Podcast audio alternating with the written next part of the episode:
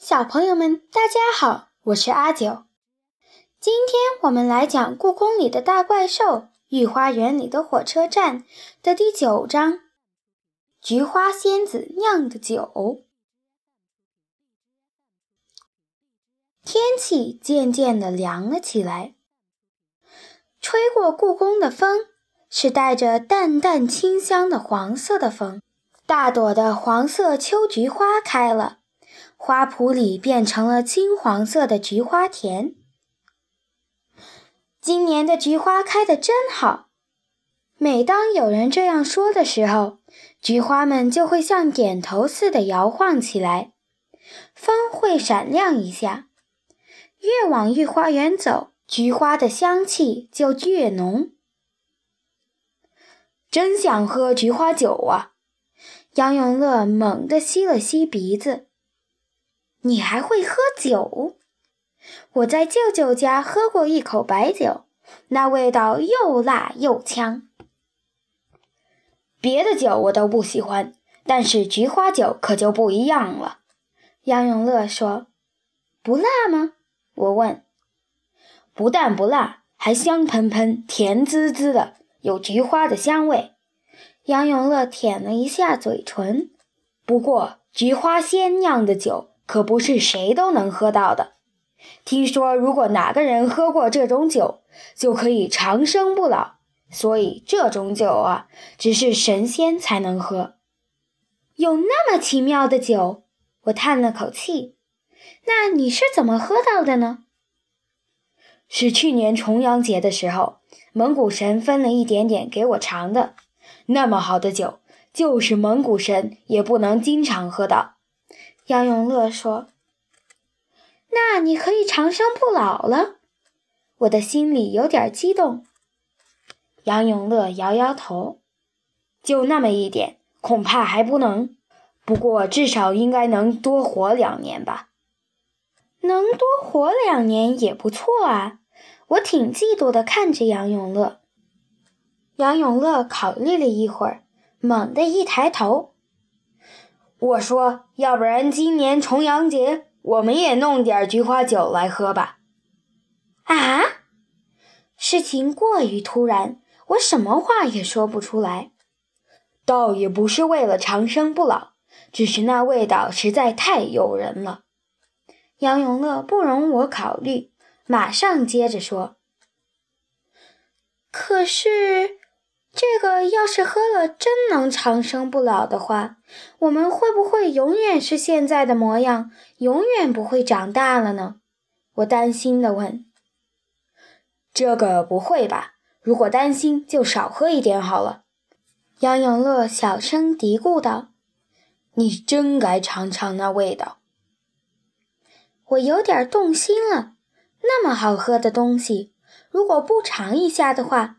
恐怕要遗憾一辈子吧。怎么才能喝到菊花酒呢？我问。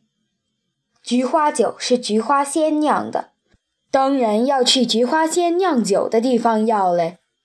不过菊花仙是不会给我们的，每年酿的酒，神仙们都不够分，所以我们只能趁他不在的时候去偷一点儿。偷。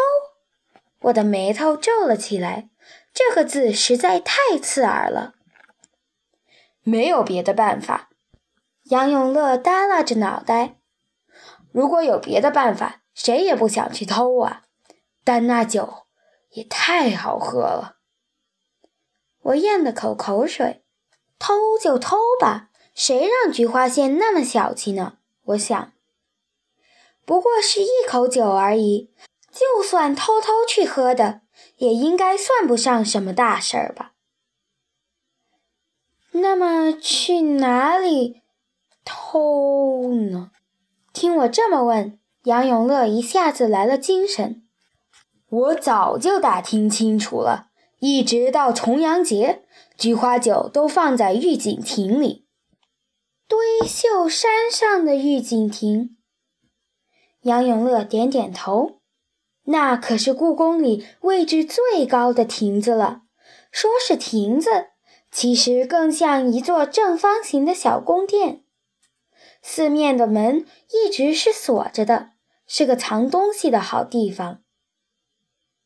可是怎么能打开门呢？我有点为难。这个我有办法。杨永乐很有信心的样子。什么时候去呢？后天就是重阳节，那时候酒就分完了。不如我们今天晚上就去吧。紧接着，他突然严肃地看着我，补充道：“不过这件事一定要保密呀。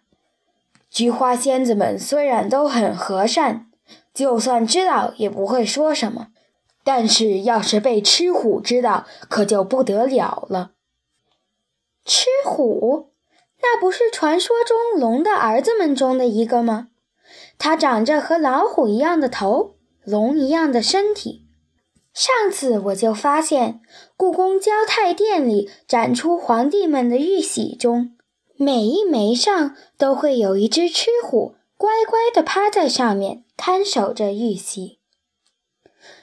菊花酒和吃虎有什么关系呢？我更想不明白了。杨永乐压低了声音说：“因为吃虎一直喜欢菊花仙子。”啊？居然有这种事情！你怎么知道的？我有点怀疑。我猜的。杨永乐笑嘻嘻地说：“反正今天晚上八点就在堆秀山下见，怎么样？”我点点头。去偷菊花仙子的菊花酒，听起来还挺刺激的。已经是深秋的季节，黄昏来得早了。我匆匆跑到食堂，妈妈正等我吃晚饭。今天食堂居然做了少有的糯米花糕，因为重阳节就要来了。妈妈说。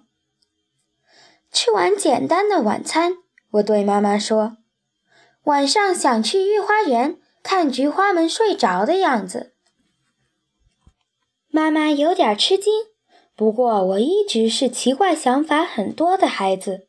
再说，闭馆后的故宫也很安全，要多穿一点，别感冒了。他同意了，我点点头，兴冲冲地跑出了门。时间还早，微微发红的西边的天际，飞过一群雪白的鸽子。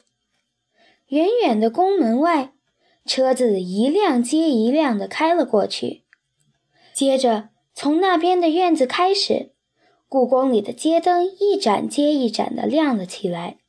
堆秀山上千奇百怪的太湖石，披着黄昏的颜色。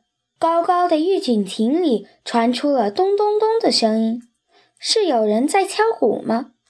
我竖起耳朵。杨永乐还没有来，我一个人轻手轻脚地爬上玉锦亭，对着门缝。偷偷地看，一个少女穿着鲜艳的黄衣服，金色的卷发垂在肩上，虽然一点也没化妆，但皮肤却闪闪放光，嘴唇红红的，眼睛是淡蓝色的。我心想，她就是杨永乐说的菊花仙子吧。仙子把大朵大朵的黄菊花放到一只大大的酒缸里，然后就和着咚咚咚的鼓声，翩翩地跳起舞来。飘晃的黄裙子像是艳黄的火苗一样舞动着。裙摆落下，一只捂着胸膛跳个不停的怪兽露出了模样。那不是吃虎吗？赤虎一动不动地站在菊花仙子身后，墨绿的眼睛就像从黑暗中升起的星星似的。菊花仙子的身姿清晰地映了出来。杨永乐说的对，大怪兽吃虎真的喜欢菊花仙子，连我都看出来了。菊花仙子跳完一支舞。用木勺在水缸里搅了搅，啊，水缸里的菊花已经变成菊花酒了。酒的香味被风吹进我的鼻孔里，一闻就知道是好喝的不得了的酒。要是现在就能喝一口就好了，我咽着口水。这时候，有人轻轻拍了我的肩膀一下，我大吃一惊，被人发现了吗？刚要啊的一声叫出声，嘴巴就被人捂住了。原来是杨永乐，我松了口气。杨永乐摇摇头，示意我不要说话。我们一起往门缝里面瞧。菊花仙子已经盖上了酒缸的盖子，准备离开了。杨永乐拉着我的手，一下子蹲到亭子后面。紧接着，我们听到菊花仙子和吃虎下山的脚步声。门没有锁，他们忘了锁门。我和杨永乐对望了一眼，对，就是现在。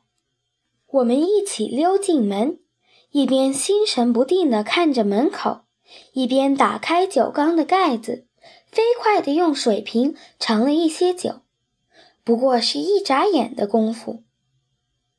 然后我们一口气跑出亭子，向山下跑去。脊背上起了一身鸡皮疙瘩，还没走几步，就被一堵墙挡在了下山的路上。那不是吃虎吗？他怎么又回来了？我和杨永乐一下子就呆了。有生以来头一次偷了东西，怎么这么快就被抓住了呢？把菊花酒拿出来吧！赤虎好像早就知道了一样的说。一直在亭子外面偷看的就是你们吧？杨永乐乖乖的把盛了菊花酒的水瓶拿了出来。这下可糟了，自己成小偷了。很快，这个消息就会传遍故宫吧？我的怪兽朋友们，还有野猫，他们都会知道的。李小雨是偷酒的小偷。这么一想。我一下子就哇哇地哭出了声，以后再也没脸到故宫来了。我的哭声把吃虎吓了一跳。喂，这孩子怎么说哭就哭呢？我又没说要惩罚你们。听了这话，我哭得更厉害了。哎呀，我最不喜欢女孩的哭声了。吃虎皱着眉头说。真是头疼的要命！到底怎样你才能不哭呢？我抽抽搭搭地说：“要，要，要保密。”你是说偷菊花酒的事情替你们保密？我点点头。吃虎叹了口气：“好吧，只要你不哭，我就答应替你们保密。”听他这么说。我揉揉眼睛，抬起头，不再哭了。不过以后不要再干这种事，赤狐很严厉地说：“去把酒倒回去吧。”我和杨永乐点点头，拎起水瓶，跟着赤虎回到御景亭，把菊花酒倒回了酒缸。这下再也喝不到菊花酒了，我想。我。为什么会这么容易原谅我们呢？让我吃惊的是，杨永乐居然问出了这样的问题。好不容易得到原谅了，还问什么为什么？真是……我责备地看着他。吃虎却平淡地回答说：“因为他酿的酒，无论是谁都想喝一点吧。”这时候。赤狐好像想起了什么，脸色都变得温柔起来。记得第一次我看到他酿酒时的样子，也想要是能喝一口那酒就好了。他出神地说：“那天晚上，我透过御景亭雾气朦胧的玻璃窗，看到他跳舞的样子，还以为是一只轻盈飞翔的黄色蝴蝶。”就像一场梦一样。你就是从那时候喜欢上菊花仙子的吗？一不留意，这句话就从我嘴里溜了出来。我赶紧捂住嘴，但是已经来不及了。你们看出来了？赤狐有些吃惊，但很快就平静下来。人类果然聪明，那就告诉你们吧。就是从那天开始，眼前总会出现同样的幻影：黄色的舞动的衣裙，闪闪发光的皮肤。那一刹那，我的心都颤抖起来。后来，我主动找到他，说想帮他看护菊花酒，其实是想多看他几眼。我的心已经成了他的俘虏了。他叹了口气，能把这些都告诉你们，不用总一个人熬在心里，感觉舒服多了。不过，赤虎变得严肃起来。这件事无论如何，你们也要保密，再也不能告诉其他人，否则你们偷酒的事情，我也就不能帮你们保守秘密了。没问题，我们一定保密。我和杨永乐都使劲儿点头。这样的事简直太容易做到了。天已经不早了，我和杨永乐向吃虎道别，然后走出了御景亭。当御景亭的门在后面“砰”的关上的时候，我们同时松了口气。今天晚上实在太惊艳了。以后偷东西这种事不但不会做，连想都不会再想了。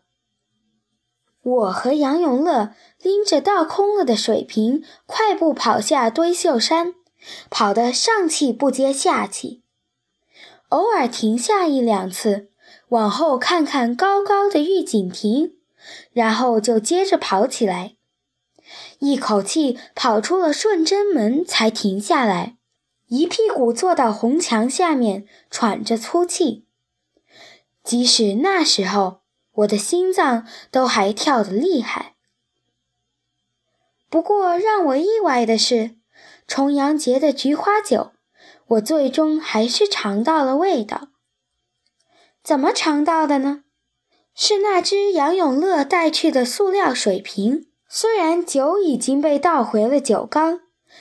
可是还有一点黏糊糊的菊花酒粘在水瓶的瓶底。杨永乐把水瓶倒过来，小心翼翼地将几滴酒滴到我嘴里。那味道啊，果然和杨永乐说的一样，香喷喷、甜滋滋的，稍微有点菊花的香味儿。我头一次喝到这样好喝的酒。但是菊花酒也好，其他好东西也好，无论如何，我都不会再偷任何东西了。那种提心吊胆的感觉，再也不想体会了。好了，小朋友们，今天就讲到这里。下个星期我们来讲这本书里的最后一章。萨满巫师的秘密，下周见。